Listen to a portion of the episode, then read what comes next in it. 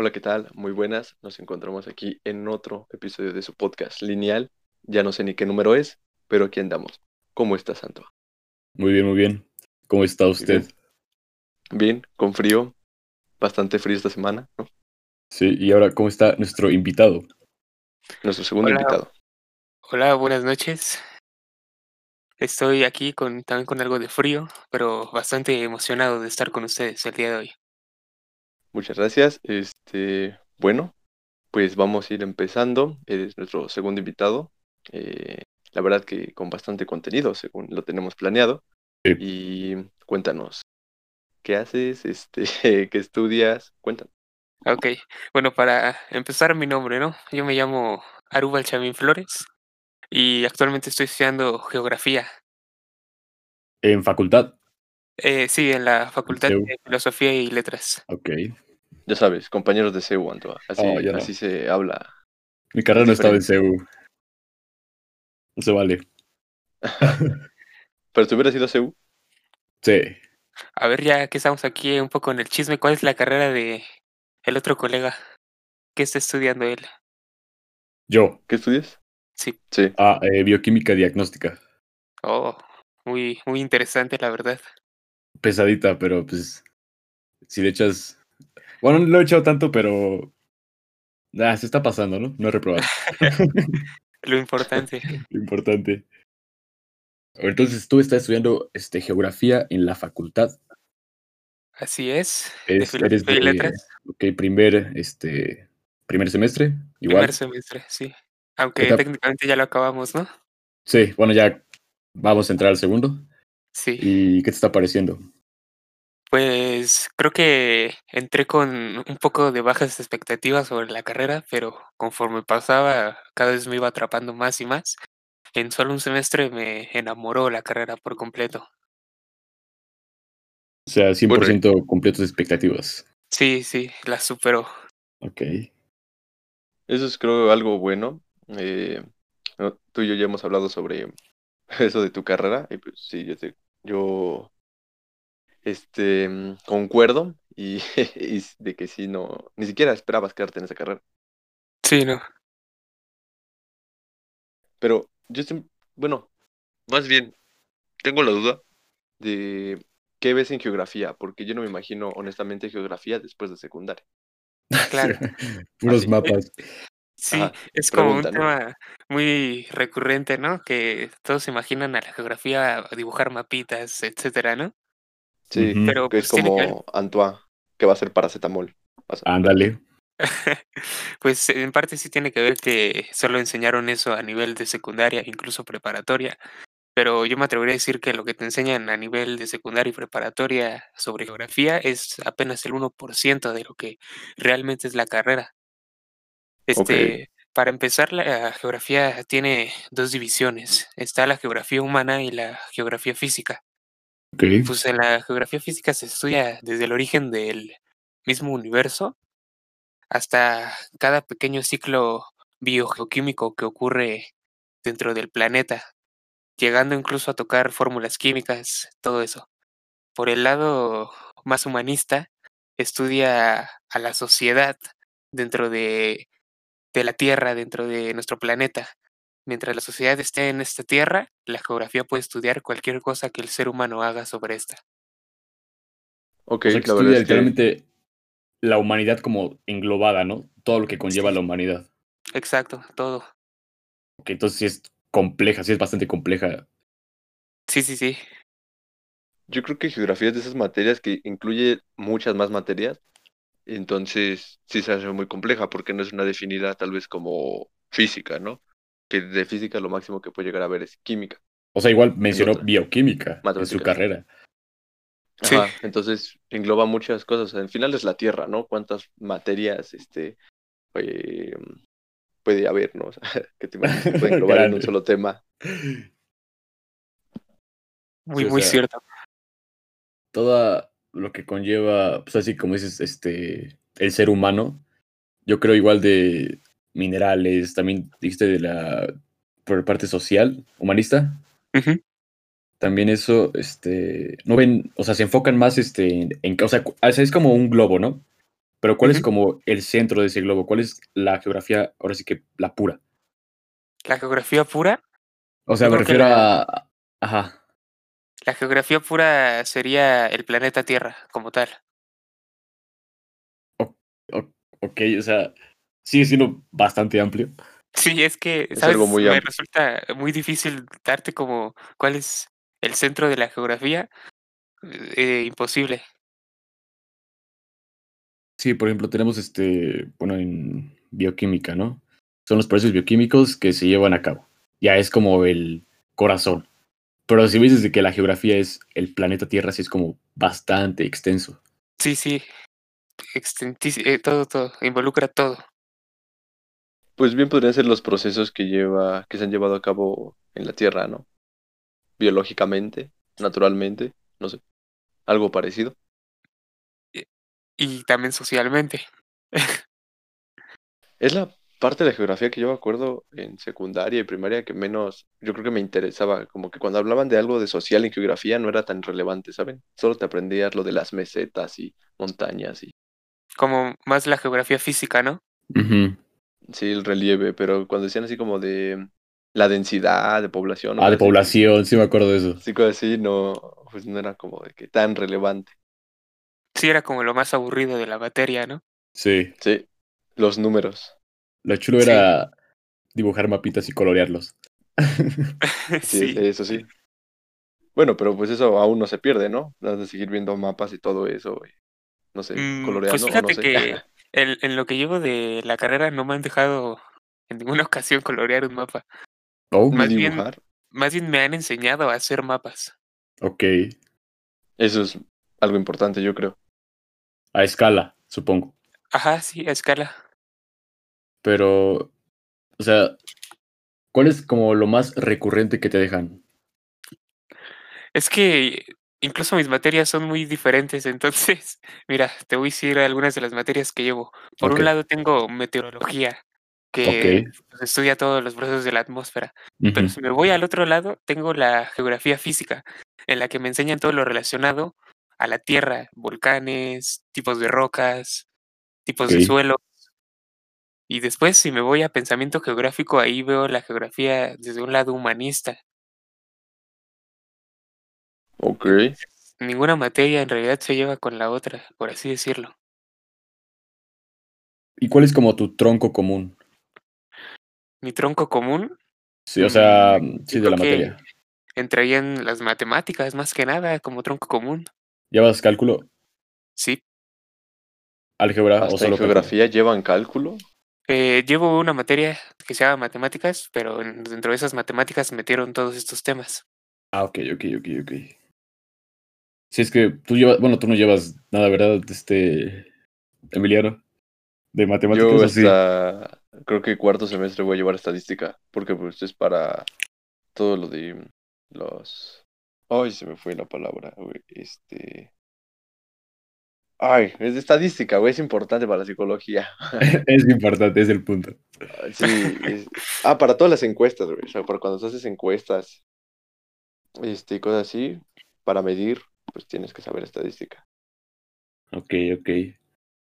Y, y bueno, llevas este dos semestres, bueno, apenas vamos a empezar el segundo y a ver, tú para alguien que tiene como la duda de meter geografía, chance por este el área del trabajo que creo, quiero pensar, o es mi perspectiva de que tal vez no haya mucho, al menos aquí en México, este, ¿tú la recomendarías? Mm, viéndolo desde el ámbito de la oportunidad laboral, Sí, eh, sí, sí la recomendaría. Fíjate que a pesar de que se piensa que los geógrafos no tienen mucho campo laboral, que en parte es cierto, creo que en realidad todas las carreras tienen un, una deficiencia ahí en el campo laboral. Creo que es fácil encontrar trabajo y por, lo, por la variedad de campos que abarca la misma. Y por lo que me he estado enterando, en otros países los geógrafos son muy bien pagados. ok.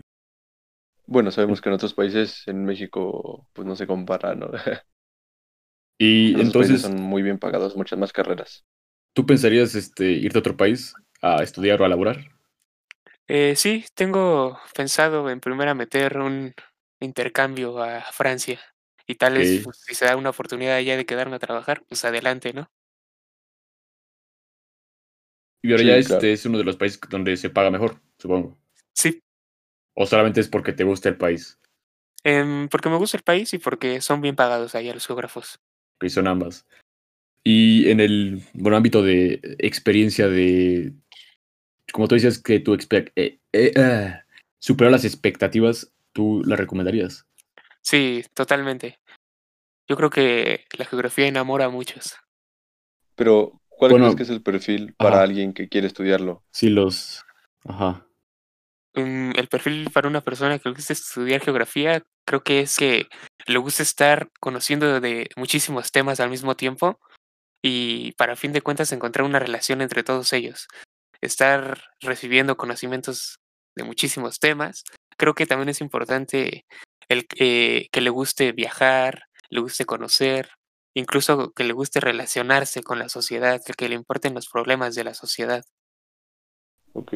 Entonces tienes que ir como muy, muy abierto. Ajá, Ok, ok. Bueno, pues la verdad es que me parece interesante y muy este, grande lo que puede abarcar la geografía. Y bueno, este, yo personalmente tengo una duda, aprovechando que estás aquí en este espacio donde este, nos expresamos y hablamos de lo que sea eh, en nuestras discusiones, pero más sobre el ámbito político. No sé si te gustaría contarnos sobre eso. de, sobre la geografía en el ámbito político. No, no, no. Independientemente de la geografía, ya cerrando Ah, el punto de la geografía, eh, en el ámbito político, yo quisiera saber por qué, si tú apoyas o no al presidente actualmente. ¿Y por qué? Ah, eh, un tema bastante controversial, ¿no? Tal vez, tal vez No lo hemos tocado en este, en este podcast, pero nos conocemos de hace tiempo y eres, creo, alguien ideal para poder tocar esto en, pues, Ok. sí, en este episodio. Pues muchos se van a ofender con mi respuesta, tal vez, pero yo, yo apoyo a, al presidente actual de México, al Grande. licenciado Andrés A Manuel. López Obrador, ¿no? ¿Tú Y a también, su Antoine? movimiento, la Claro. 4T. Ah, ok, ok. Bueno, es un gusto estar con usted, fiel seguidor de la 4T. Es que muchos lo critican, pero a ver, ha hecho mucho más que los demás. Claro. O sea, tal vez las becas son un gran ejemplo, ya que en, pues el PRI se lo- ese dinero lo tenía ellos, se lo Sí, robaban. pero el PRI robó más. Ah, claro. ándale, básicamente es eso. Entonces no pueden criticarlo porque están diciendo que la economía ha bajado por su culpa cuando la, No, la no, pandemia fue este clave para El eso. detonante, y él sí. no puede controlar una pandemia porque sí, o sea, critican mucho igual a Gatel porque dicen que no baja la curva, pero somos nosotros quienes estamos saliendo. Entonces Claro. Sí. no veo por qué culpar o decir que es un mal presidente cuando tal vez no ha hecho todo lo que eh, dijo, pero sí hay como un avance o tal vez algo un poco mejor a los demás, creo yo. Sí, y justo aquí entra un tema de que hay una diferencia entre crecimiento y desarrollo. Eh, el crecimiento, que es lo que muchos esperan, es más a corto plazo, pero en algún momento el crecimiento va a tener una caída y no se va a poder recuperar de eso. Sin embargo, en el desarrollo, que como yo lo veo es lo que más está haciendo Andrés Manuel, es que no en una curva no va recto, sino que va teniendo caídas y subidas, pero a fin de cuentas estas caídas y subidas no van a ser muy pronunciadas y va a terminar llegando a un estado de bienestar. Ok, Ok. eso sí Aquí- es importante, porque... Aquí- Ajá, dale. Oh, Este, aquí yo tengo, con lo que dijiste anteriormente, Antoine, tengo más, dos puntos o dos preguntas. Primero, quiero preguntarles que si lo de las becas está correcto. Ahorita les explico por qué. Y Mm. eh, a ti, Aru, este, tu opinión sobre lo que pasó del aeropuerto, que es algo que me genera much- mucha confusión, de que dicen que estuvo bien, unos que estuvo mal, que cómo se pudo haber desperdiciado ese lugar o dinero. Y lo del tren Maya, que también es un tema que, que dicen que afecta ambientalmente. Eh, eh, refiriéndome a lo de las becas, yo ya he discutido eh, con personas anteriormente sobre esto, yo no veo totalmente de acuerdo el nivel de becas que dan conforme al, al promedio o a la exigencia. ¿Por qué? Porque no nos hagamos güeyes. Hay personas con NP en todo el semestre que están recibiendo ahorita cuatro mil pesos. ¿Ok? NP Sí. significa no presentó. O sea, hay personas que neta no están haciendo ningún tipo de esfuerzo por la escuela y que está bien, es su vida. A mí me da igual. Pero están recibiendo cuatro mil pesos de un jalón. Pero Entonces, es que yo no estoy entra- de acuerdo en que no haya un límite o una exigencia a una persona y le estés regalando dinero. Ahora sí, en esta situación está muy bien. Aunque también sabemos, muchas personas lo gastan en alcohol o en cosas innecesarias. Entonces, eh, creo que debería haber un mejor control en eso de las becas.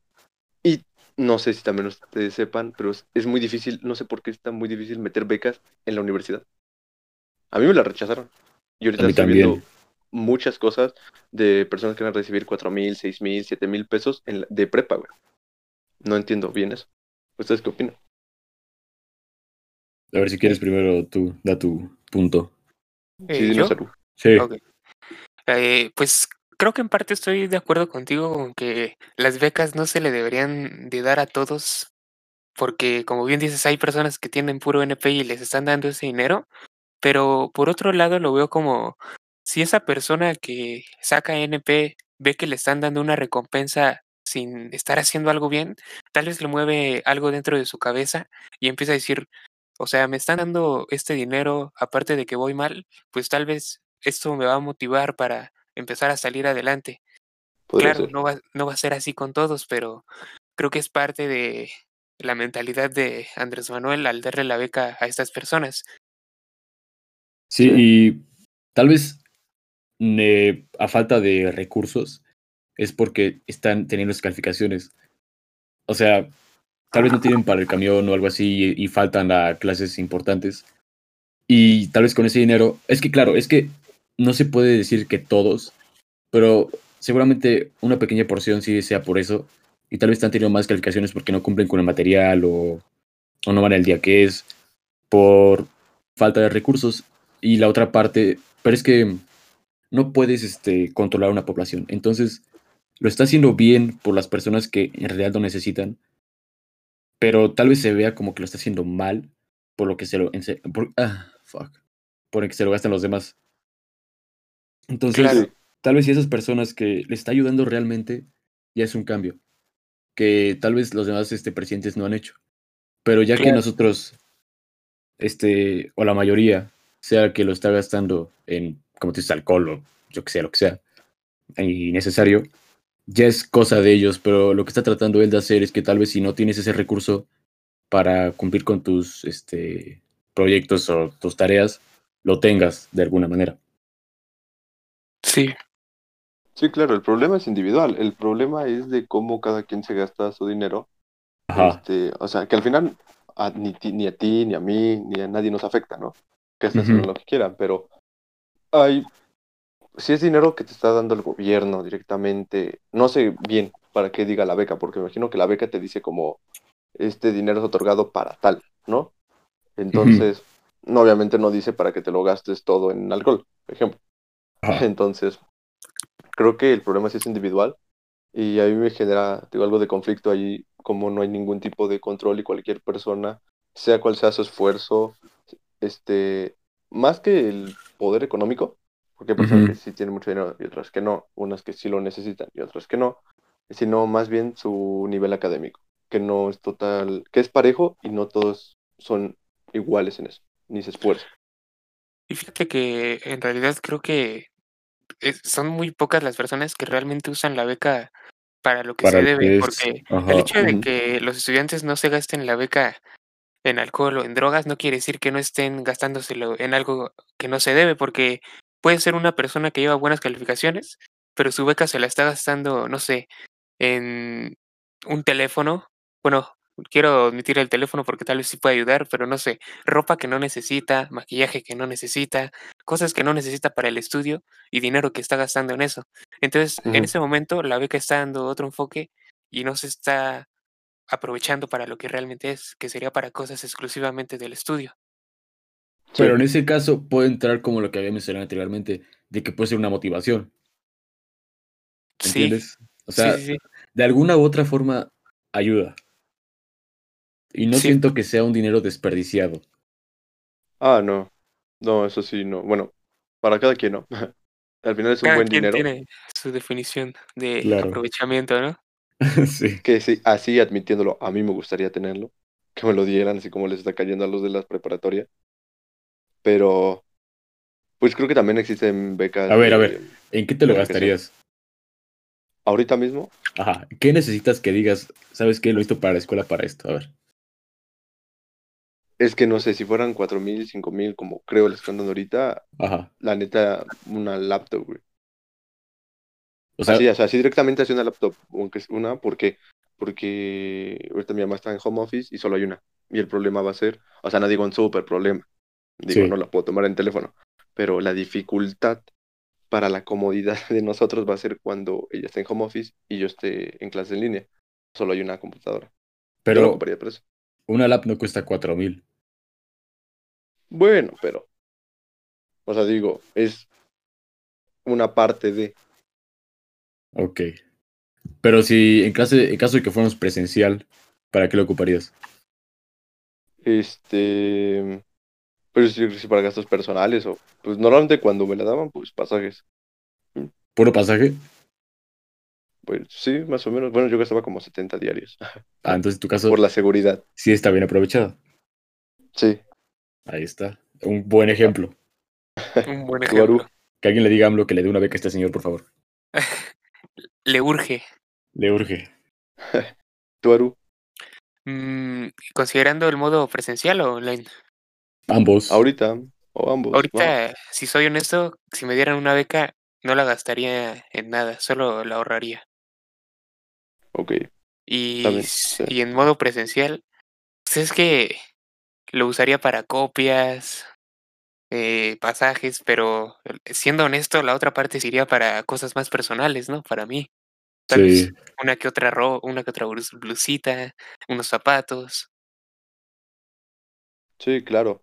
Y además, íbamos en, en CCH donde la ropa era libre. Ahí la ropa era importante. No había uniforme, entonces Exacto. ahí sí era importante. Claro. ¿Tú, Antoine? Yo, si es que yo no lo ocuparía para nada acá, porque, o sea, para nada de la escuela. Sí. Pues ya, pues no es como que digas, no sé, no, la gastaría en cualquier puñetada. Sí.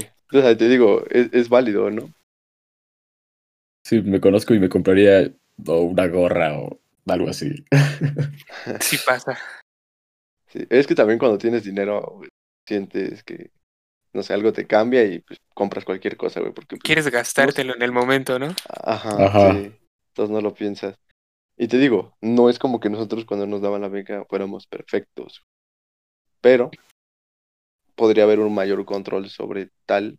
Tal es, por ejemplo, un control de nivel de promedio, ¿no? Como eso de excelencia, que si tienes 10 recibes algo, si tienes 9 recibes menos. Pero creo que es, es otra clase de tipo de beca, ¿no? Ajá, sí. Ya es, como el de ahora sí que la de existe. excelencia. Ajá. Pero esta es como al público, o sea que todos parejo. Ujú. Y de hecho, si, si no me equivoco, creo que si alguien de excelencia ya tiene la beca Benito Juárez, también puede solicitar la de excelencia. A las Entonces, dos. sí habría como Ujú. una recompensa doble para esa persona que sí lleva buenas calificaciones. Ah, eso, es- eso está bueno. Ahí sí, ya te alcanza para algo. Ajá, Sí, y lo estás mereciendo. Sí, Ajá. es tu esfuerzo. Ujú. Eh, os iba a, a decir sobre las becas, pero bueno, me, me, me perdí, me perdí. no, no pasa iba a decir nada. sobre las becas. Este, ah, y refiriendo a lo que les dije de lo del Tren Maya y del aeropuerto, ¿cuál es tu opinión, Aru? ¿Tú qué sabes? Ah, voy a empezar por la del aeropuerto. Eh, creo que ese aeropuerto era algo innecesario. Déjame explicarte por qué. El aeropuerto que actualmente existe en la Ciudad de México en realidad está en muy buenas condiciones. Y lo que propuso AMLO fue renovar ese aeropuerto, ampliarlo para que tenga más llegadas y no se sature tanto, pero y remodelarlo en la infraestructura, ¿no? Y respecto al otro aeropuerto, en primera se iba a construir en un terreno donde hay un lago, por lo cual con los años ese aeropuerto se iba a hundir. Y en segunda, ese aeropuerto era una representación máxima de la mafia, ya que la mayoría de los funcionarios altos en esos entonces ya habían apartado todos los negocios que iban a estar en ese aeropuerto. Entonces iba a ser una entrada de dinero solo para ellos. Ok. Y del Eh, tren, Y del Eh, tren, el tren Maya, la mayor crítica es que contamina el ambiente, ¿no? sí, que va pero- a quitar zonas este, verdes, ¿no? Importantes de Ajá. la selva. Ajá. Pero lo que muchos no saben es que el 80% de las vías del tren Maya ya están colocadas. Y están colocadas desde hace siglos. Ok, entonces sí, ya está no como la infraestructura. Ajá, lo que van a hacer es que sobre esas mismas vías nada más lo van a remodelar y van a colocar el tren Maya, pero en realidad no va a haber una gran deforestación de la selva. Ok. O sea, sí va a haber, ¿no? Pero es normal, tiene Ajá, que haber. sí, sí va a pero haber. no tanto como la que se piensa. Exacto. Ya ves siempre los medios amarillistas exagerando todo, ¿no? Sí, dejando Al, mal al presidente. al pueblo mexicano le encanta la exageración, el morbo es lo que vende, güey. Y lo hemos Exacto. hablado ya en podcasts anteriores. Mientras más controversia genere el título, porque ni siquiera te metes a leerlo, el título, El puro título. eh, mejor. El puro título. ¿Cuántas veces no ves una noticia y solo lees el título y te quedas con eso, no? Sí. Tiene un, tiene un nombre eso, ¿no? Se- ¿Cómo dice? A ver, Eh, supongo que es Tiene un nombre este, cuando le pones un título exagerado, pero es falso. Por ejemplo, en YouTube, ah, pero tiene un nombre. ¿no? clickbait. El clickbait, sí. Ah, ok, ok. Sí, eso Ah, es cuando este, pones algo muy exagerado de título y me- te metes a ver, por ejemplo, el video y no tiene nada que ver. Ajá, nada que ver. Neta, nada que Sí. ver. Nada más es para que se metan al video y digan, oh, mira. Generar Sí. visitas. De básicamente es para eso. Ajá. tengo una pregunta. Si ustedes fueran presidentes, tres cosas que cambiarían. Y no digo, y no me digan como acabar con el narcotráfico, porque, o sea, tres cosas que directamente cambiarían. O quitarían, por ejemplo. Dale tú, primero. Ah, si yo fuera presidente, tres cosas que cambiaría. Estás para pensar la pregunta, ¿eh? Pero... Ah, Yo solo Es tengo que- clara una. Está muy. Es que no es como que seas Dios y lo cambies así. ajá. No, pero, o sea, tienes, mu- tienes mucho poder. Pero, o sea, digamos, No. tres proyectos que tendrías, para que me entiendan mejor. Ah, ok. Ok. A ver, como primer proyecto, eh, llenar todo el país de energías renovables. Ok. Ok. Como segundo, mejorar la infraestructura en todos los puertos para que el grado de importaciones y exportaciones mejore y se generen más ingresos. Y por último, que va a sonar algo chistoso, hacer una dictadura. Ok. Ok. Oscuro. este, bueno, eso de la dictadura eh, suena feo. Bueno, suena fuerte. eh, No sé cómo clasificarlo. Pero, pues, debe tener alguna ventaja, ¿no? Um, O, al- para, o sea, para que lo diga, debe tener algo en mente. Ah, Mi- bueno, yo creo. Mi razón para decirlo es que con solo seis años de gobierno no se puede no hacer mucho. alcanza, no alcanza para hacer lo que alguien realmente, lo que realmente uno quiere hacer por el país. Entonces, aunque suene algo Ah, drástico, para mí la mejor opción es hacer una dictadura, quedarte tantísimos años, pero quedarte haciendo un buen trabajo. De hecho, sería un ejemplo como lo que hizo Putin en Rusia. Putin Sí. llegó y puso una dictadura y hasta la fecha sigue, pero ¿cuántas personas aman a Putin? Creo que es la mayoría del Sí. país. Exacto. Porque ha sido un buen presidente. Aunque sea como un dictador, pero sigue siendo un buen presidente. Exacto. Ah, grande. Esa es, es buena, es buena, es buena. Es- Eso sí es buena explicación. Este. Sí. Yo. ¿Tú las tienes, Antoa? Mm, a ver, digamos que pues me dijeron, ¿sabes qué va a ser presidente? Que fue la, lo que lo primero. Em, fuck, es que es muy complicado. Son muchas cosas así como está el país tan tan, tan mal. Es que sí, Mm, es que son tantas cosas malas que dices, ay, ¿cuál arreglo primero? ah, No sabes ni por cuál empezar. cambiar el sistema de educación, totalmente. La Está horrible, horrible el Yo tenía sistema. pensado lo mismo, ahorita lo comento. Ajá, parecido. Eh, en segunda sería. mm, tal vez que. No es que eso lo esté haciendo el presidente. Que los altos cargos no ganen tanto dinero. Y repartirlo. Pero ya lo está haciendo el presidente. Porque sí hay, mucho- hay muchas personas que se llevan tremenda plana por hacer nada. Solo por el puesto que algún conocido les dejó. Entonces eso sí, puede ser cierto, sí. sería eso. Es muy burdo, ¿no? Pero no sé cómo plantearlo. Y por último, mm, para mejorar la economía, yo volvería, bueno, la economía, a las energías, yo volvería a la nuclear. Ok. Es muy buena opción, solo por lo de Chernóbil, lo ven muchos mal, pero es muy buena opción. Ok. Ahora sí que de por nuclear, yo, ti. yo tengo. Yo Ah, tengo. yo tengo un voto. El 1% Sí. como Kanye. totalmente perdido en eso de la energía nuclear, pero bueno, o sea, tú estudias eh, química y tienes el apoyo de alguien que le gusta la política, pues me imagino que es algo bueno, ¿no? ¿Y tú qué propones, señor presidente? Yo lo primero que se me vino a la mente es renovar totalmente el metro. Totalmente, totalmente el metro. Este, segundo, algo que también siempre he pensado es, tal vez no a nivel nacional, digamos a nivel de la Ciudad de México y del Estado, bueno, o sea, si se pudiera nacional mejor, pero los, el sistema de transporte de combis y camiones, o, o desaparecerlo o hacerlo organizado. Por ejemplo, los señores que están gritando, que no digo que esté mal su oficio, ¿no? Que están gritando y te digan, vas a 7 de la 3 y 4 de la 23, todo así. O son organizados o no los dejo trabajar. O sea, creo que la imagen vale mucho. Entonces, también, por ejemplo, que haya paradas definidas, porque hay puestos de paradas y hacen paradas donde se les da la gana. Y ahí empieza Entonces- la delincuencia. Sí. Y también eso, güey, que todos los camiones combis, aunque pues no sé cuánto costaría ese tipo de proyecto, todos los No, camiones combis Dineral. tengan seguridad. O sea, así como los botones y las cámaras que sí sirvan. Ojo. Entonces, yo cambiaría eso porque creo que el sistema de transporte debería ser seguro. Al final, si eres estudiante o trabajas, o sea, solo sales de casa, pasas mínimo una hora ahí.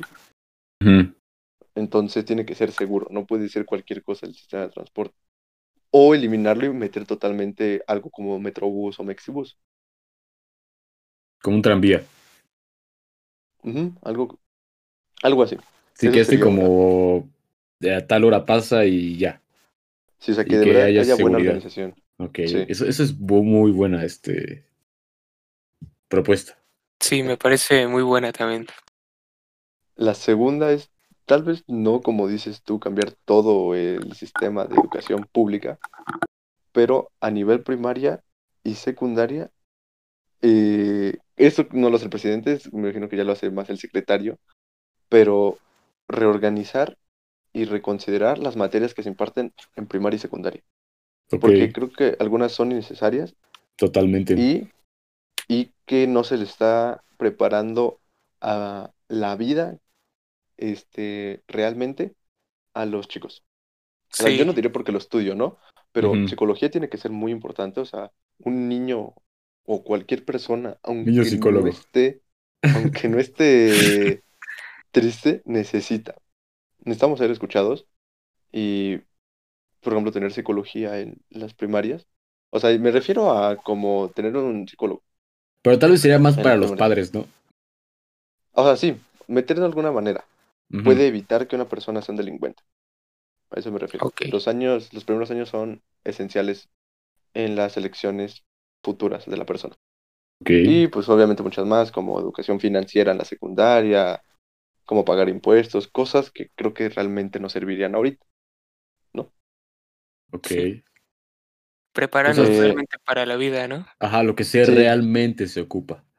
Sí, lo que realmente se ocupa sería pues reestructurar la SEP, ese sería otro punto que me gustaría.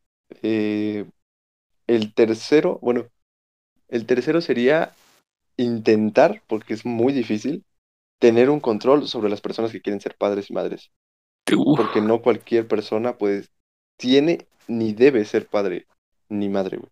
Entonces, intentar de alguna manera, no se me ocurre una, que llevar un control de las, ahora sí, de los bebés, de las, Fuck, las- está. No sé. de Ya las personas que quieren tener. yo me imaginé a Emiliano dando esa propuesta, cuántas rebeliones sociales se harían en este instante. Es O que sea, tan solo si alguien está embarazado y está, yo que sé, en estado marginal, ¿cómo le dices que no sea madre? Vas a, que vas a abortar, básicamente. Sí, o bueno, o sea, para ese tiempo yo espero que el aborto sea totalmente legal en México. Sí, ya, yo creo que ya va a Yo ser legal. espero que ya, pero no llegar a- al aborto, pero no sé, platicar este, de alguna manera desde los 16, 17, pero que no todas las personas tengan la aprobación para ser padres, porque hay unas que no deben, güey, simplemente no deben. Y le puede hacer, así que entrar a tu carrera, un, este, una evaluación psicológica, ¿no? También es importante.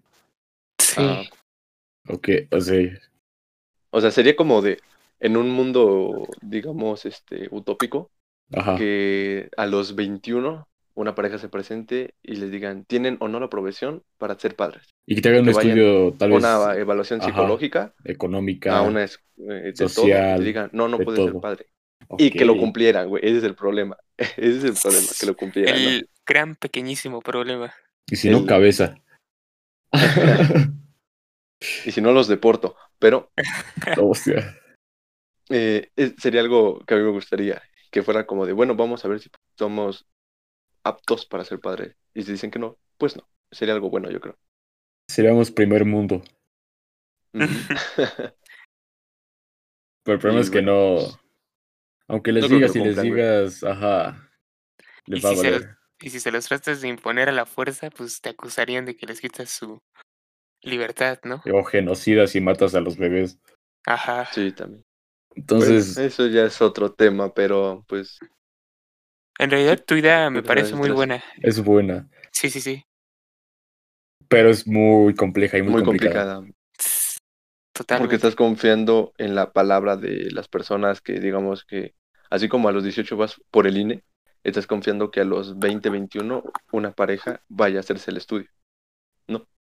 Sí. Pues, sí, es este. A ver, yo lo veo muy bien, pero la gente no todo lo ve bien y van a ser. Te van a tratar de derrocar, seguramente. No, pues yo creo que lo propongo y al otro día me despiden. Pero aquí como un plus, ahorita me acordé del otro, es que quiero, o bueno, esto personalmente quisiera lograr algún día, no siendo presidente, creo que se puede lograr sin serlo, que la psicología sea gratuita, así como la medicina. Porque ir al psicólogo creo que ahorita es un lujo, honestamente, para muchas personas. Y que no debería ser así. Es tan esencial que no debería ser así. Y que obviamente no, no digo que los psicólogos trabajen gratis, sino yo no, yo no voy a ganar dinero. Pero, pues que sí, pues que haya un sindicato, lo que hay, o que se cree, lo que se tenga que crear para que la psicología sea gratis. Que creo que hay en el IMSS y todo eso, pero que de verdad les tomen importancia. Claro. Es que igual si tú lo implementas, pero las personas no van, eh, pues Los obligo, aparte de que hay si una no, los pérdida de millones también. por el plan que se realizó, pues no, no sirvió de nada. Tal vez sí se, primero hay que inculcarlo, ¿no? Desde que, Sí, ahora sí que como tú dijiste, si cambias Ajá. el sistema de educación y lo inculcas y luego lo aplicas, ya hay más probabilidades de que las personas vayan sin que les digas al psicólogo. Sí, Sí. pero eso es un plan como yo creo que unos 30 años, ¿no? Mínimo, Sí, Sí. desde, ajá, es inculcarlo. Esas son mis cuatro propuestas y pues vamos a ver si alguna de las que dimos, 7, 10, se cumple en unos años. Esperemos que así sea. Mínimo una. Ojalá. La del metro. La del metro es buena. Nada, es Sí. que uno no se haga dictador. También que puede ser que tengamos una dictadura. Que en sí puede haber, ¿no? Por la reelección. Sí. De hecho, Pero, no es muy no. difícil. Solo modificas ahí unas cosillas en la constitución y ya tienes tu dictadura. Oh. Uh, no sabía que se podía modificar. Sí se puede modificar, pero tienes que tener la aprobación de todos los senadores. Sí. Entonces, cuando los senadores no son como de tu partido, ahí es cuando entra el conflicto. Pero están Esa- como es algo repartidos muy- todos los senadores de todos los partidos ahí para que no se mueva mucho todo. Ajá. Pero si imagínate que digas, ¿sabes qué? Este tipo es el mejor. Este, todos te apoyan y la cambias, te van a apoyar. Exacto. Entonces ya con eso tienes camino libre. Bueno, eh, para continuar, quisiera preguntarte, Aru, tú me comentaste hace unos días que vas a ser, ¿cómo? ¿Algo supervisor de línea o algo así? Ah, me eligieron para ser representante de casilla en, en las elecciones próximas. Yo tengo pregunta, pues, ¿cómo te sientes de eso? Y quién sí, ¿qué haces? Porque yo no sé.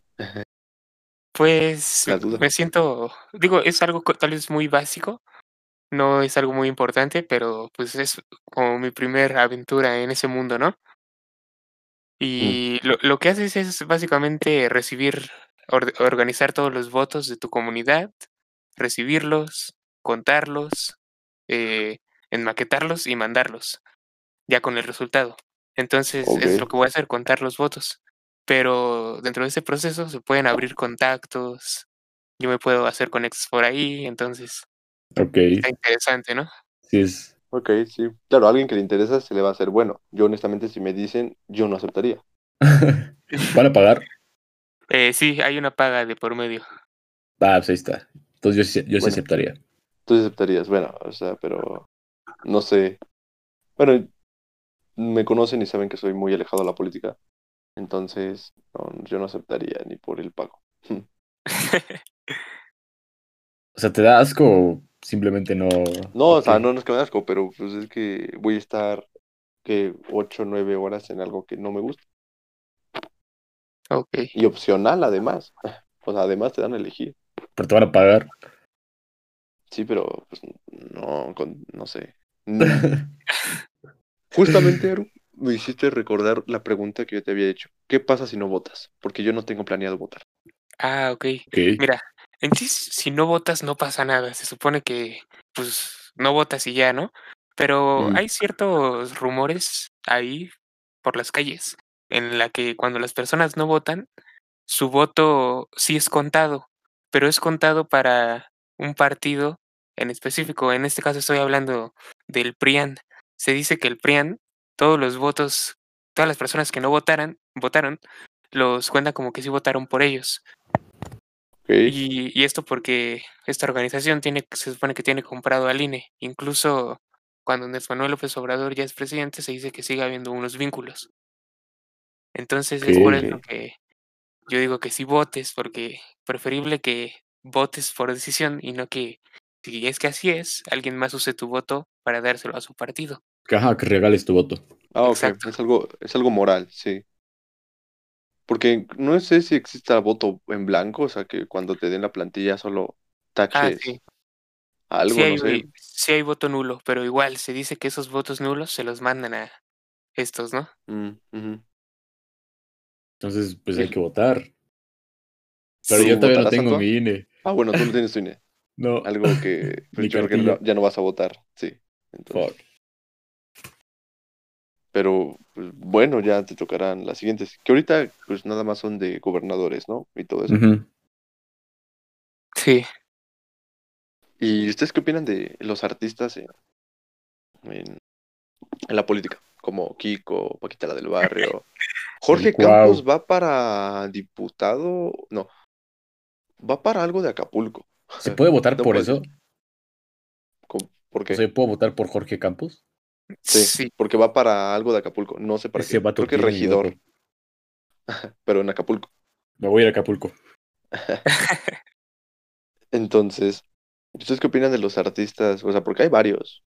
El hijo Sí. de Vicente Fernández también está. Nada, para mí es una falta de respeto. Totalmente. Son personas que no tienen nada que hacer ahí. Solo lo están ti. ahí porque la gente los conoce y si te conocen vas a jalar votos. Pero no, no saben Unidos. nada. Sí. Pero no saben nada. No tienen nada que hacer ahí. El conocimiento. Ajá. ¿Tú, Aru? Sí, sí, totalmente opino lo mismo que el compañero, solo los ponen ahí para jalar votos. Y de hecho, si te pones a ver a qué partido pertenecen estas personas famosas, no es que esté defendiendo a Morena, pero estas personas son del PRI y del PAN en su mayoría, incluso del Partido Verde. Entonces, es una estrategia por parte de esos partidos para volver a ganar esas elecciones, ¿no? Sí, pues si vas a ser una cara conocida y no sabes Claro. por quién, te vas a decantar por esa persona. Claro, Pues es que sí, todo eso llama mucho. O sea, es como tú dices, no sabes con quién, porque sabemos que la gente no se informa muchos de política. No es como que te pongas a estudiar al futuro presidente o al futuro pues sí, Gobernador. futuro de gobernador. Entonces, pues es como de, ah, este es famoso, voy a votar por él. Al final es una estrategia buena viéndolo por el Desde el lado, es, es muy buena estrategia, Sí, Sí, pero ya es buena mala del modo en el que lo usan. claro. Es mala para el país, Sí, pero es buena para el interés de cada partido. Y, ajá. y ya solo quedamos a manos de la gente, que no la riegue en estas votaciones. La verdad es que yo también, o sea, como digo de que la mayoría no se informa, yo tampoco me informo porque igual no tengo planeado votar, aunque me meten mis dudas, pero pues sí, yo, yo no tengo idea sobre el que esté, por ejemplo, en mi estado. Pero a ver, ¿por qué no quieres votar? ¿Por qué? Porque no creo mucho en la política. O sea, ¿tú crees que si Eh, votas va a dar igual si lo haces o no? Ah, primero, creo que mi voto es muy insignificante y no creo mucho en la política, además de que me fijo, tal vez es algo malo, pero me fijo en lo, mm, en lo negativo que hay en la política, como de que somos el segundo país más corrupto de Latinoamérica. Entonces, ese tipo de cosas me hacen alejarme de un interés y que tenemos que aceptar que México es muy corrupto, no ahorita, sino desde hace años. Siempre. Sí, Mm, pues tal vez sí sea insignificante, pero somos millones y cada uno es Sí. insignificante, pero ya en masa ya somos este, pues una, somos literalmente el, así que el, el país como tal. Claro. Entonces, pues, o sea, no te cuesta nada votar. no, Y o yo sea, sí tampoco. soy, yo sí soy de la idea de que piensas que tu voto es insignificante, pero en realidad sí importa. Ok, sí, me imagino tú sí vas a, a votar, claramente. Sí, Claro, porque si todas Bueno. las personas pensaron como tú, todo sería el PRIAN. ¿Me entiendes? Bueno, Todos esos Ahí, votos nulos o que no, entiendo. voy, no, personas que no votaron, si es como dice, va, se van a, al PRIAN. Entonces, pues sí importa, claro. quieras o no. Sí, ok. Pues piénsalo, bueno, Emiliano. este, ya lo iré, creo que pensando y queda mucho tiempo, ¿no? Todavía, entonces, bueno, meses. Unos meses.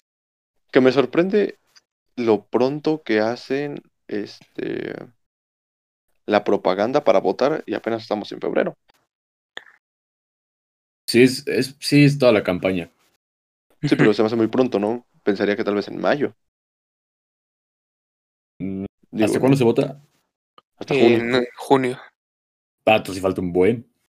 Sí, digo, se me hace muy, muy pronto la campaña que hacen para las elecciones, pero pues bueno. Eh, vamos a pasar a otro tema. Algo de lo que estaba hablando con Aru previamente a grabar. Eh, aquí me pregunta Aru, eh, he tomado economía y ni siquiera sé qué tipo de... Hablando de capitalismo, socialismo, de esos, se me fue la palabra, Sí. ¿qué tipo tenemos en México? No tengo ni idea de qué tipo Eh, tenemos de, En México somos un país capitalista.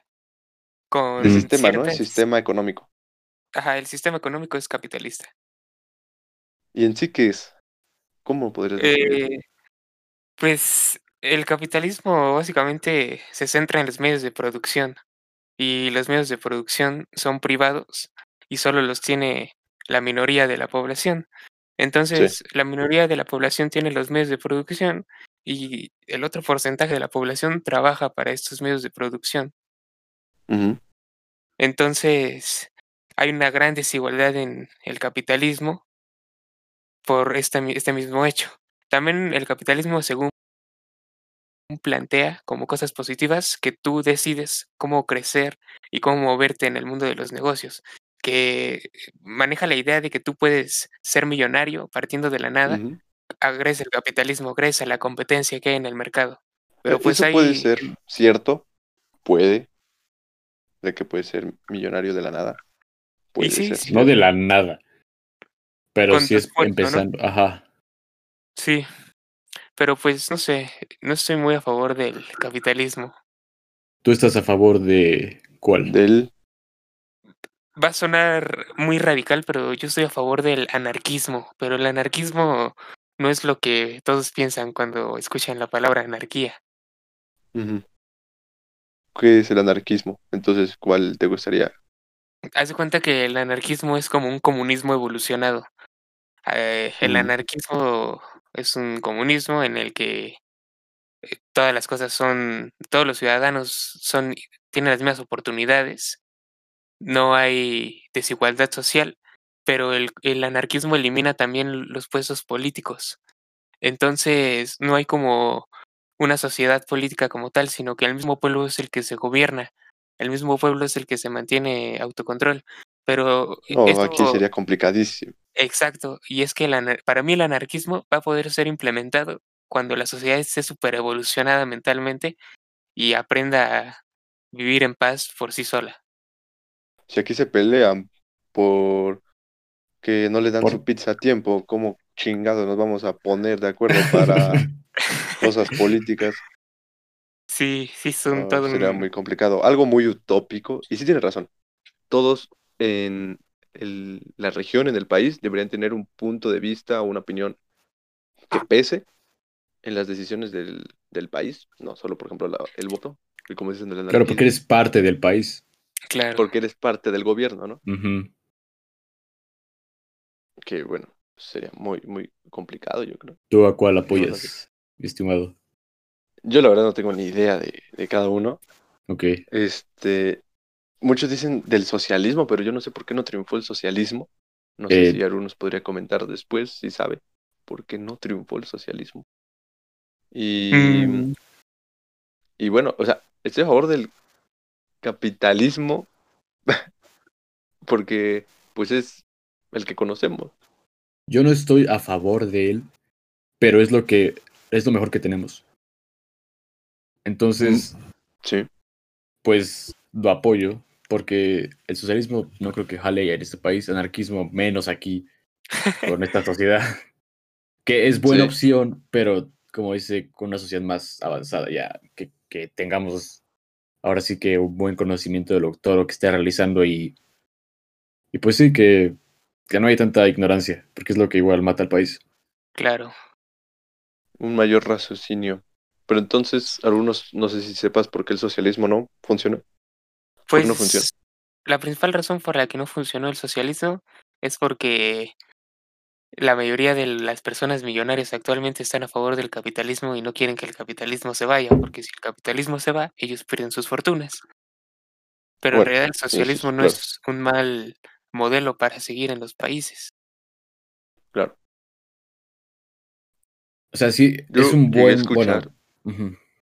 Bueno, rápidamente, yo llegué a escuchar eh, que la decadencia de México empezó a llegar con la privatización. ¿Qué me podrías Claro. comentar sobre eso? Pues que es totalmente cierto. Y de hecho lo que el socialismo propone es detener esas privatizaciones y que todo sea del pueblo.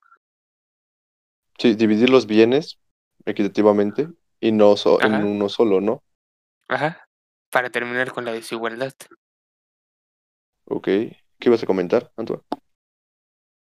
Eh, no me acuerdo. Bueno, algo que decir sobre la privatización. Mm. Fuck, ¿Esa es, está bien o no? es que es, o sea, es mala, ¿no? Porque Mm, sí, todo sí. se lo lleva, sí, las empresas privadas. Cuando, bueno, es que no sé si tenga algo que ver, pero antes México era muy próspero cuando lo que se producía aquí se consumía aquí. Y Sí, claro. eso cambió cuando empezamos a exportar todo. Lo bueno que hacemos para pues, países primermundistas, ¿no? Y Pero se supone que lo de la privatización Mm. fue que se empezaron a hacer privadas empresas nacionales, ¿no? Que simplemente se las vendieron a, a empresas extranjeras, ¿no? ¿Fue algo parecido, Aru? Eh, no necesariamente a extranjeras, pero pues sí a una persona en específico, ¿no? Sí, y se perdió el control sobre ella. Ya Ajá. no era nacional, vaya. Ajá, entonces al momento de que ya no estamos produciendo para nosotros, pues necesitamos como esos contactos de que para otros países y ahí entra como la privatización de que alguien, sabes, no este de otro país, pero casi siempre es así, llega y con más poder obviamente y compra algo que era del pueblo. Entonces, Sí, pues ahí claro. sí nos jode a todos. Sí, Es algo que se puede ver desde muchos puntos de vista, político, económico, administrativo, y algo que no vamos a ver que cambie. Yo creo que obviamente no vamos a ver que cambie este tipo de sistema, y solo queda acoplarnos, ¿no? A él. Y yo sí soy de la creencia de que tal vez sí no siendo nadie, pero tal vez teniendo muy pocos recursos puede llegar a generar muy grandes recursos. Solo hay que tener el ingenio, yo creo. Y sí, mucho ayuda.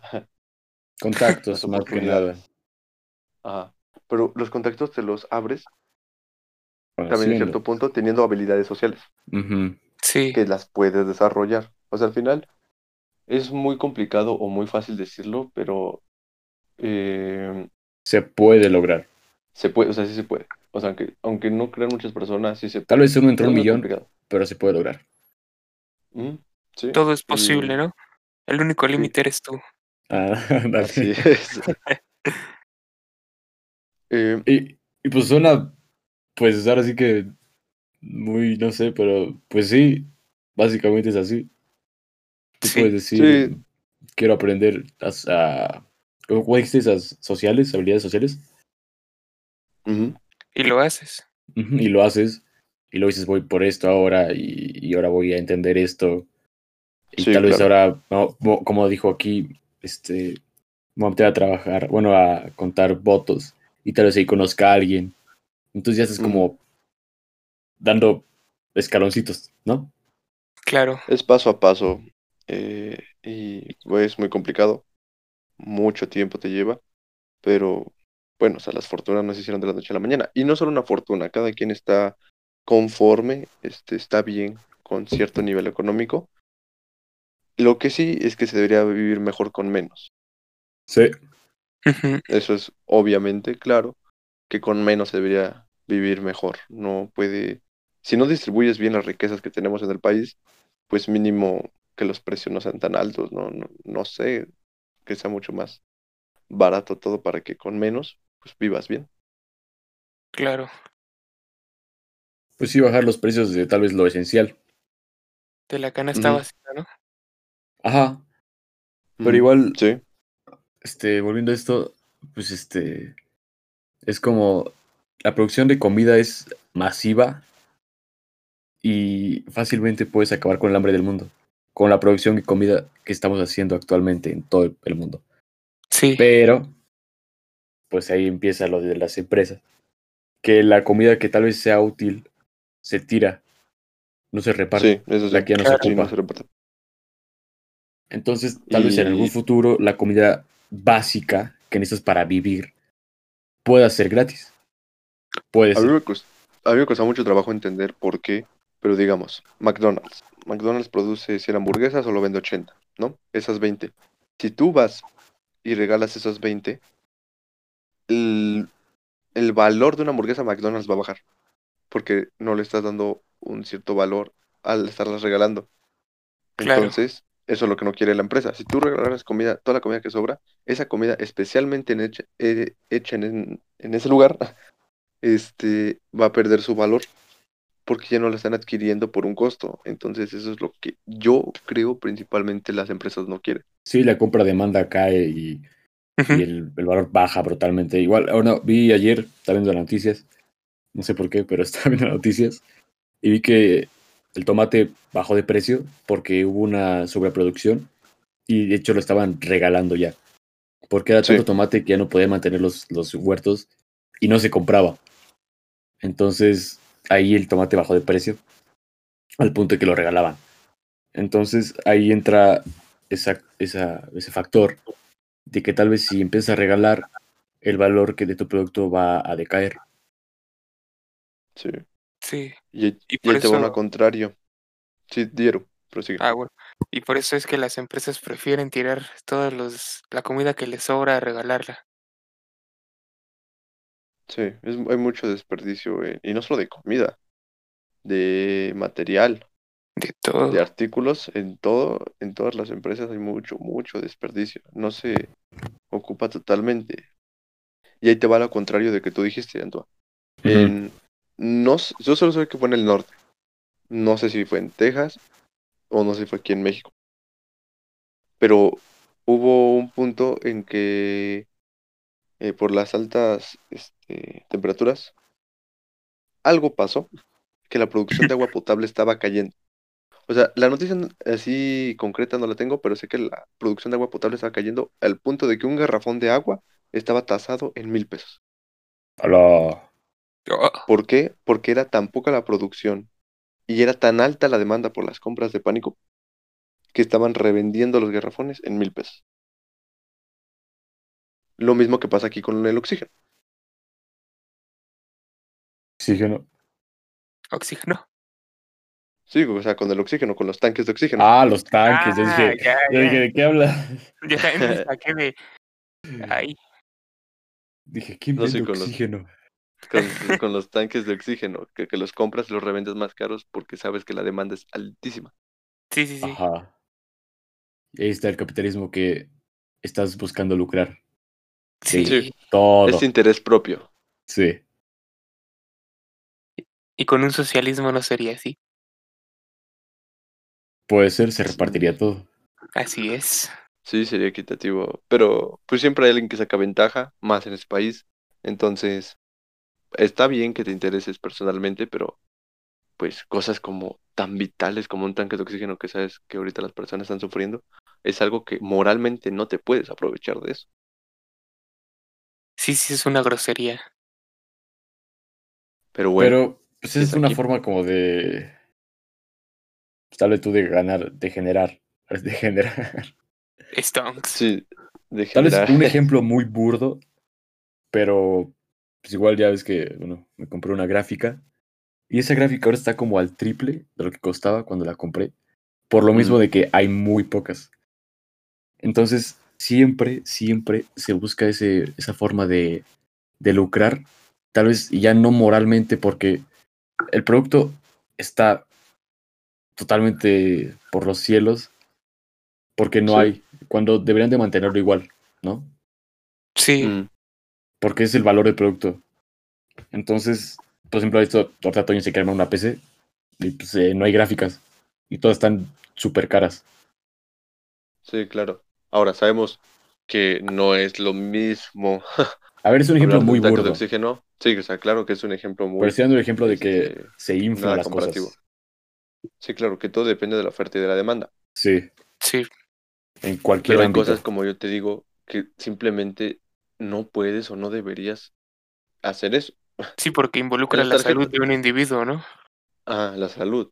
Por ejemplo, hablamos como lo de las cosas exclusivas, tenis exclusivos, ropa exclusiva hecha por algún, este, por algún diseñador.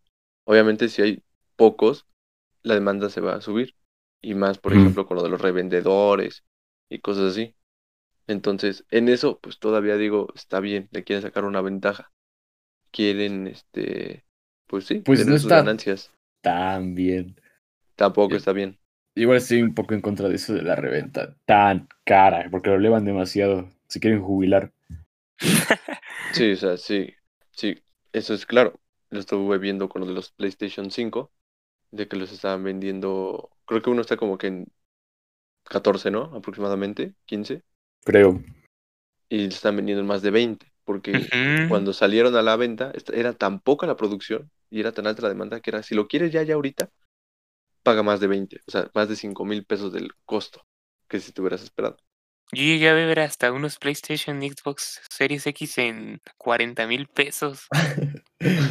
Y hay en gente Mercado Libre que lo están dando así. Sí. Algo que aprendí es que si la gente lo paga, ya da igual. O sea, Sí, hay muchas cosas de las que tú te enteras que dicen, ¿cómo pueden vender eso? ¿Cómo lo pueden vender a ese precio? ¿Quién compra tan caro? La gente lo paga y ahí está, por algo está ahí. claro. Eso es lo peor, ¿no? Que la gente lo paga. Sí, Sí, digo, pues cada ahí- quien queda con su dinero. Alguien Si lo va a pagar. un diamante de 24 millones de dólares, Ajá. Pues, yo lo veo muy bien, tiene el dinero, pero pues sí, solo hay cosas con las que simplemente no se debería lucrar. y pero ahí está, bueno, tal vez sea que haga lo que quiera, pero apoya a que lo den esos precios. Porque si nadie lo comprara, lo bajarían. Sí, porque pues es como decir, bueno, entonces más barato y así más barato y, y se logra. Sí. Pues sí, está bien que lo hagan, pero pues sí, este, fomentan a que se siga todo inflando cuando hay poca, Sí. poca producción. Sí, Bueno, ya para cerrar, este, vamos a seguir hablando sobre lo del COVID, pero específicamente vamos a hablar sobre las vacunas. Eh, ya empezó, ya lo habíamos comentado en el anterior, ¿no, Antoine? De que iba a empezar con lo de los adultos mayores. Ya empezó, creo que fue el martes o el lunes, eh, tres delegaciones, no sé cuántos miles, pero algo que en serio yo no entiendo de la población mexicana es que había filas desde las 4 de la mañana. Yo creo que eso, en vez de decir, ay, este, qué bueno, o sea, qué bueno que ya se va a vacunar, perfecto, pero me pone a pensar, ¿por qué? O sea, ¿por qué lo haces? ¿Cuál es tanta tu urgencia por ser el primero? Porque al final va a haber, va a haber, eso creo yo, sí, va a haber vacunas. Entonces, yo creo que también esa típica persona que llega tres, cuatro horas antes a algo, también está mal. No sé ustedes, díganme. sí, creo que sí es como quererse aborazar. Y más cuando tengo entendido que uno se registra y a ellos les avisan qué día tienen que ir y a qué hora. Entonces es- creo que, de hecho me enteré por ahí que de hecho los que están yendo tres horas antes a formarse a las 4 de la mañana son personas que no tenían programada su vacuna para ese día y los están vacunando aún así. Sacaron un comunicado recientemente que no hagan eso. Ah, bueno, es que también si lo están vacunando, pues, están igual fomentando. Si no los vacunaran y les dijeran hasta que te toca, si no, no habría gente Es esperando que si no lo hacen, arman un desmadre, güey.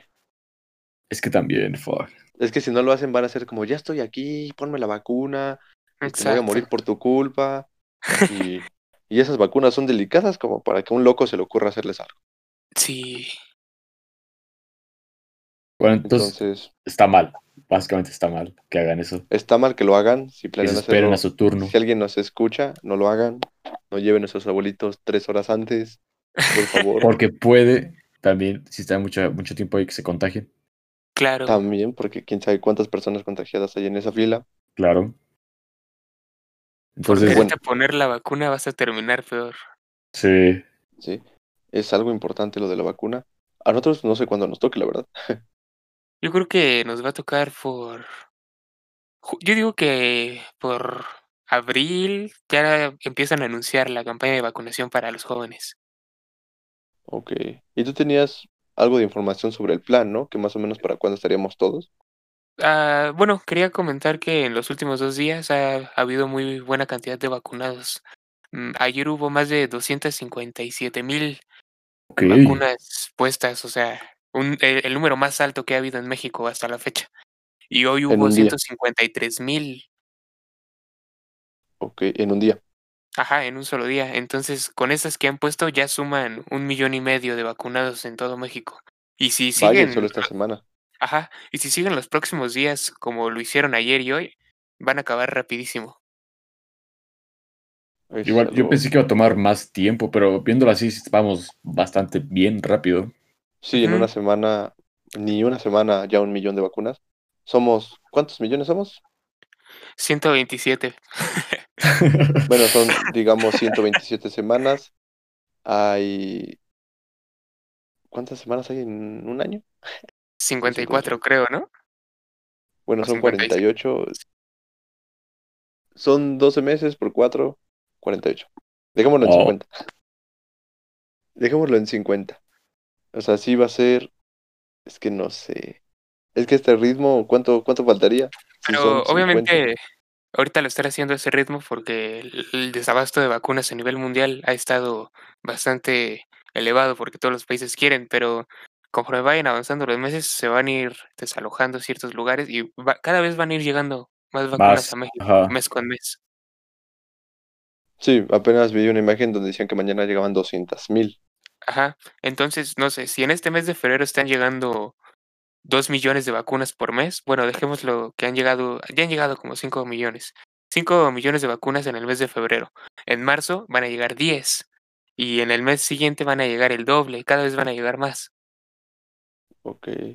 Y la verdad es que ver que ya hay campaña de vacunación me alegra tanto por esos comentarios. Me alegra y me da risa por esos comentarios que decían, no tenemos el, el, el aparato adecuado para el enfriamiento, esto de la vacunación va a durar mucho. Y es como de, ja, mira, estúpido, si los están vacunando. Y, y muy un gran tri- triunfo de la 4T haber conseguido esas vacunas sin endeudar al país. Sí. Bueno, eso yo Eh, no son sabía, las de verdad, Rusia, ¿no? sí, apoyo. Ajá. De han muchos llegado- lados, han- ¿no? han llegado de Rusia las Sputnik 5, las de Pfizer y van a llegar las de Sinovac. Ok. Ok. Bueno, de varios. Pero- De, ¿De qué países son? Ah, la de Pfizer es de- viene de Estados Unidos, pero la fábrica está en un país europeo, no recuerdo en cuál. Ok. La, de Sputnik, pues de Rusia, Rusia. ¿no? La Sí. Sinovac es la China, creo. Que le tiran mucho hate, pero en realidad es verdad que tiene una menor eficacia, pero sigue siendo una vacuna.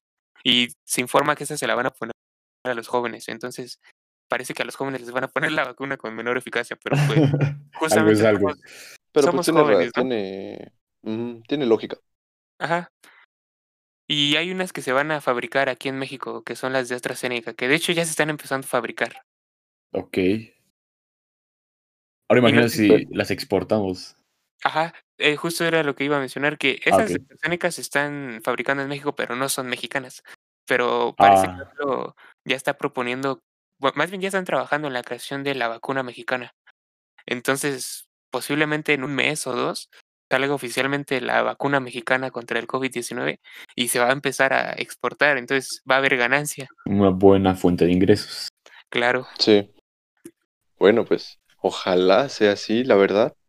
Yo nada más lo único que, que pido es que no haya ningún tipo de problemática o ataque a las vacunas. Que yo no sé si ustedes sepan, pero me imagino deben de estar bien resguardadas. No creo que solo manden enfermeros con las vacunas. Mm, Chance, no sé, O sea, por lo menos No, yo creo que yo sí deben de tener una buena seguridad. como la Guardia yo Nacional. o como algo así, ¿no? director mandaría, pues sí, mínimo algo así.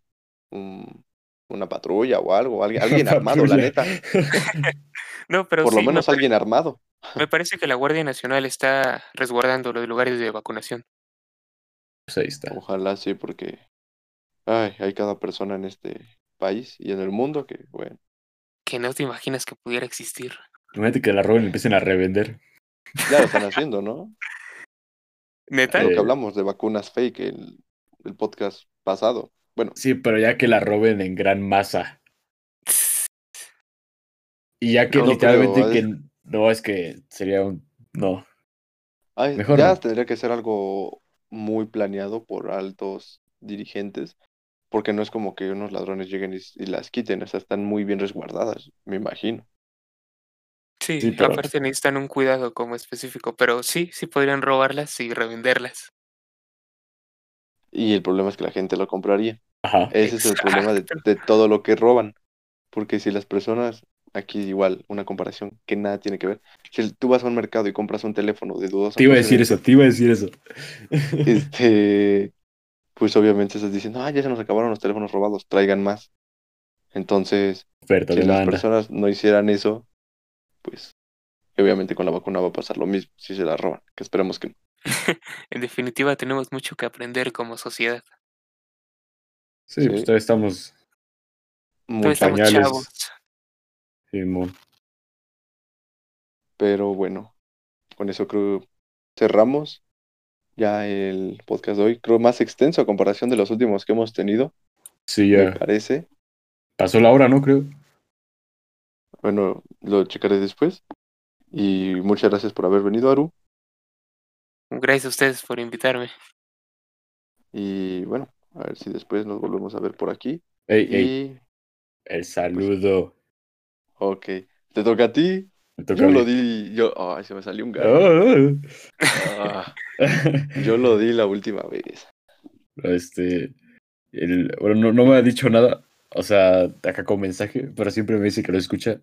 eh, el buen Pico Spray, acá Emilio Padilla. Oh, Lo escucha a todos. Un saludo, Maje. Un saludo. Este, gracias por escucharnos y qué bueno, ¿no? Ojalá escuche este y los que vienen.